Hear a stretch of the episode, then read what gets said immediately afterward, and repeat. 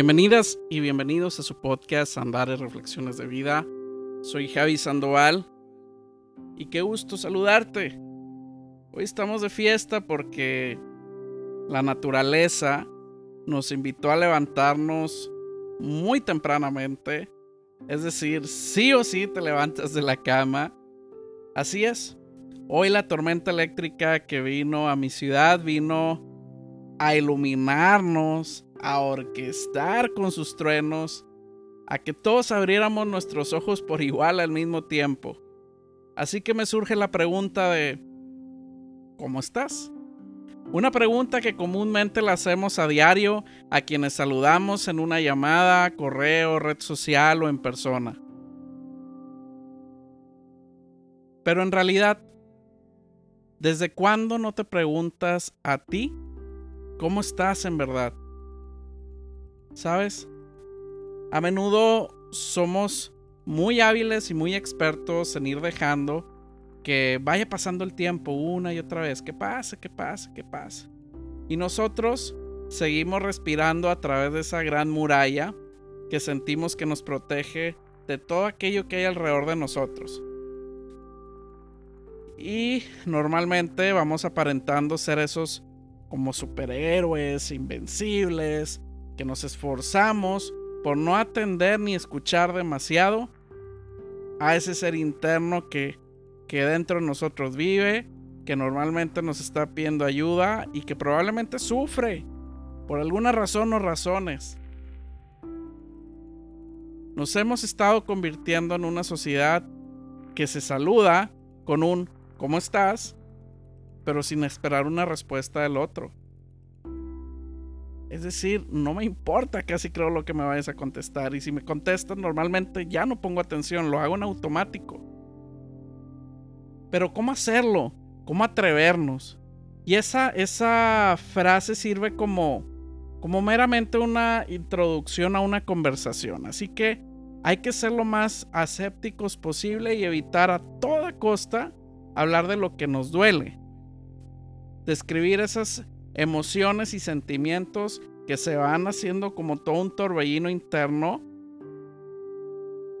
Y hay que ir desarrollando esa, pues esa capacidad valiosa de, de mirar hacia adentro de nosotros y expresar después, pues obviamente no va a ser tarea fácil.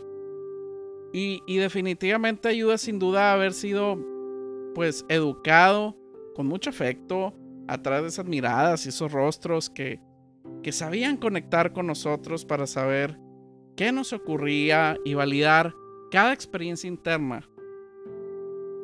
Sentirnos libres para comunicar emociones que desde niños las fuimos viviendo y compartiendo, pues sin duda generan un gran beneficio.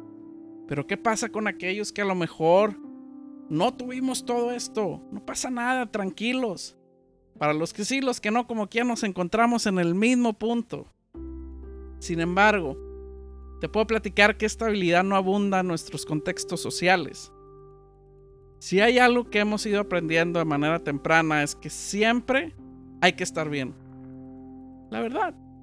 Porque cuando uno va regalando sonrisas, cuando uno va contento, dando ánimos, que compartes alegría, pues obviamente gustas más y la comunicación y las relaciones, pues la neta es que se hacen más fáciles. Así que al final nos, nos vamos acostumbrando a sonreírle a todos, pero muchas veces ya sonreímos como a la fuerza y estamos aparentando una normalidad olvidándonos del autocuidado emocional. ¡Oh, caray! ¿Cómo se come eso? ¿Cómo estás realmente tú? Yo creo que esa es la pregunta que, debiésemos hacernos de una manera más regular. El problema de hacernos esta pregunta es que frecuentemente pues nos encontramos con respuestas inesperadas. Aún así, pocos ejercicios son tan básicos y necesarios para el ser humano como preguntar y preguntarse, o más bien como cuestionar y cuestionarse. Vaya, en materia de bienestar psicológico, por llamarlo de algún modo, es imprescindible que, que vayamos generando estos sondeos con nosotros mismos de manera seguida y que vayamos identificando pues ese nuestro auténtico estado real.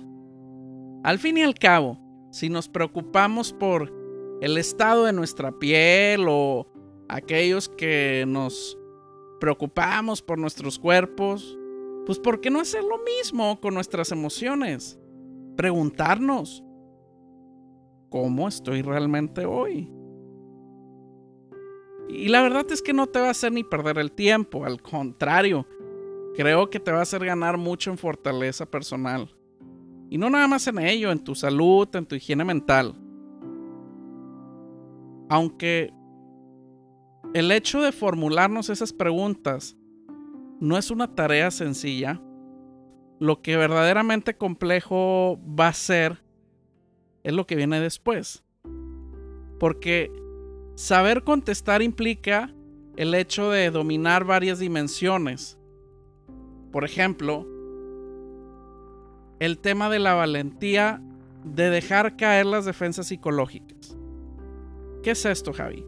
Pues sí, cuando ya es mucho tiempo que nos hemos descuidado y vamos constantemente aparentando en ser esos superhéroes fuertes, con esa gran muralla, que no nos pasa nada y que somos solventes para poder llegar a, a todos nuestros objetivos, pues claro que cuesta bastante tomar ese contacto con nuestro interior por término medio, pues vamos alzando a su alrededor infinitas barreras y defensas psicológicas. Ejemplo, cuando vamos negando a todo, ¿no? Cuando hacemos este uso de la negación, que es un truco mental casi infalible en el cual, pues, nos decidimos, nos decimos, perdón, cosas eh, típicas como, a mí no me causó ningún dolor, no me, no me duele haber terminado con esta amiga o con este amigo mi, mi amistad toda la vida. Por poner un ejemplo. Y aplicamos también esa racionalización, por ejemplo, de si me siento desanimado estos días es porque no me alimento muy bien. Y porque en el trabajo la neta es que traigo bastante presión porque traemos mucha chamba.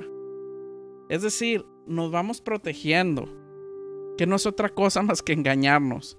Y es ese famoso arte de no quitarnos ese hierro o, esas represiones que nos duelen, que nos preocupan, que nos molestan, que nos frustran. Si de verdad nosotros deseamos tomar conciencia de cómo nos sentimos, hay que dejar caer todas esas cosas, todas esas barreras, todos esos muros, esos mecanismos que en automático ya hacemos que de plano nos están impidiendo ver qué hay detrás. Y vaya que nos vamos a sorprender cuando vamos a ver que detrás o en nuestro interior hay muchísima vida. Por eso hay que aprender a nombrar nuestras emociones, hay que ponerle nombre. ¿Y por qué? Porque son parte de un lenguaje de vida. Las emociones son este auténtico idioma de la vida. Hay que saber poner nombre a cada sensación, a cada realidad, porque vamos experimentando y eso, eso lo siente el cuerpo e invade nuestra mente y es parte clave de ese bienestar.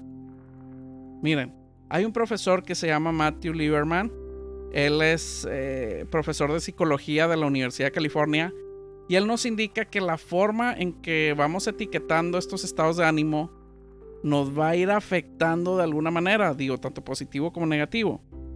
Y afectando es que nos impacta, no tanto que afecte. Uy, me voy a empinar. Bueno, o sea, solamente por la parte mala.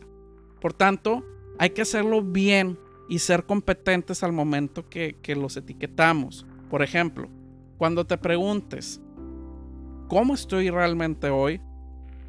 Es muy probable que tú te vayas a responder, estoy triste. Sin embargo, a menudo detrás de esa tristeza lo que hay es todo un crisol de emociones que desgranar. Hay que desmenuzarlo. ¿Por qué estoy triste? Porque estoy enfadado, porque tengo ira, porque estoy frustrado, porque estoy decepcionado, porque tengo miedo. Y todo esto yo lo englobo y lo he compartido en otros episodios como el famoso ego. Lo que no existe, lo que no es real, pero lo sentimos de todos modos.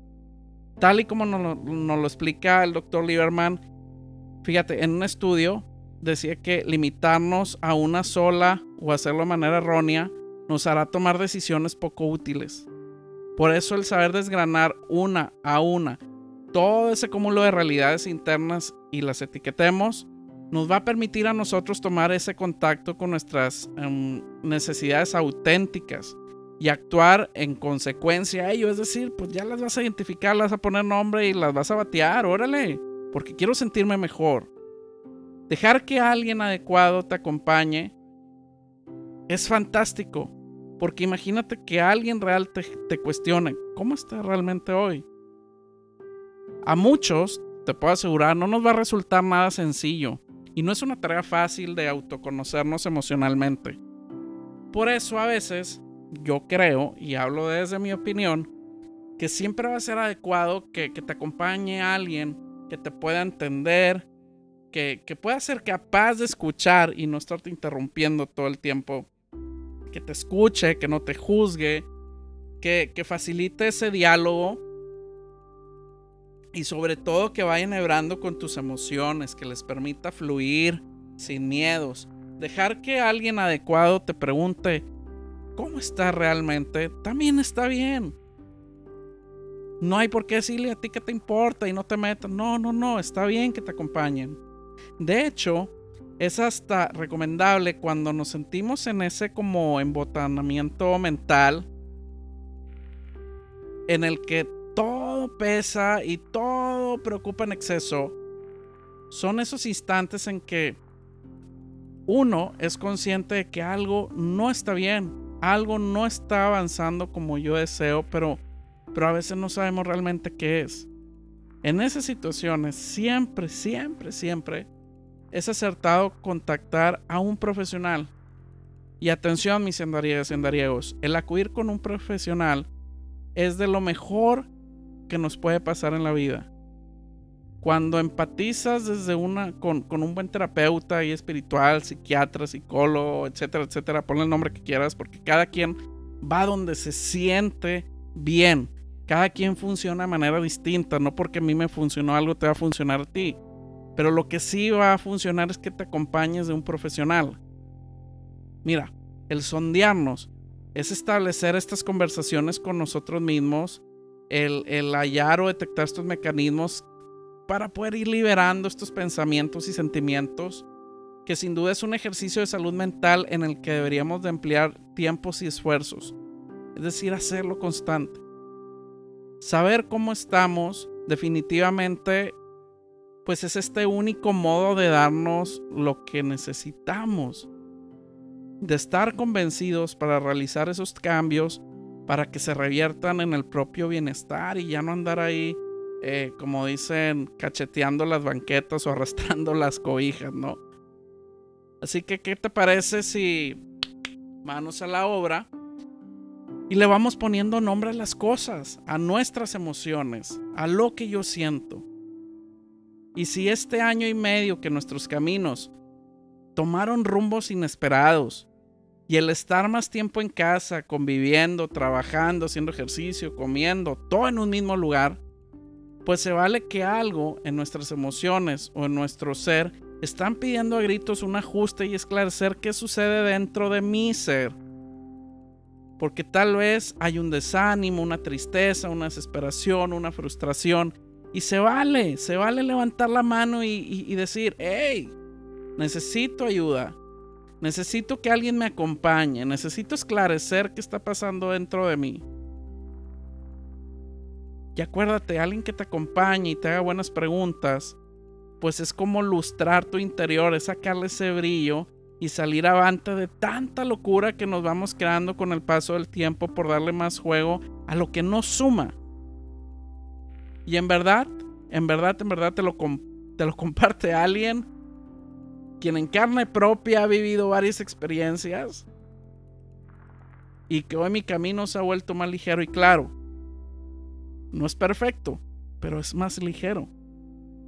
Por eso es que conectar con tu ser interior, para mí definitivamente va a ser conectar con lo más sagrado. Por eso hay que respetarte, amarte y abrazar con tu luz todo lo creado. Y esto no lo comparte Luis Faz, una frase padrísima. Conectar con tu ser interior es conectar con lo más sagrado.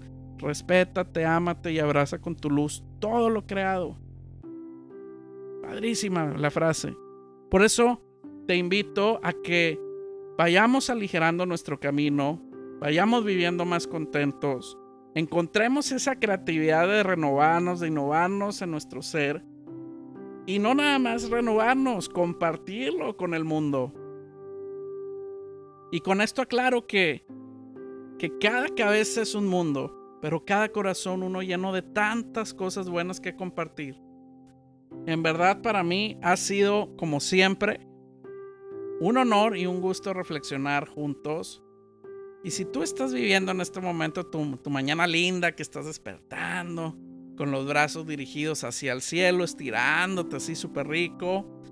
O si estás disfrutando de una tarde acalorada como acá en Monterrey, Nuevo León. O bien si estás terminando tu día y estás listo para descansar y agradecer todo lo bueno que te permitió el día.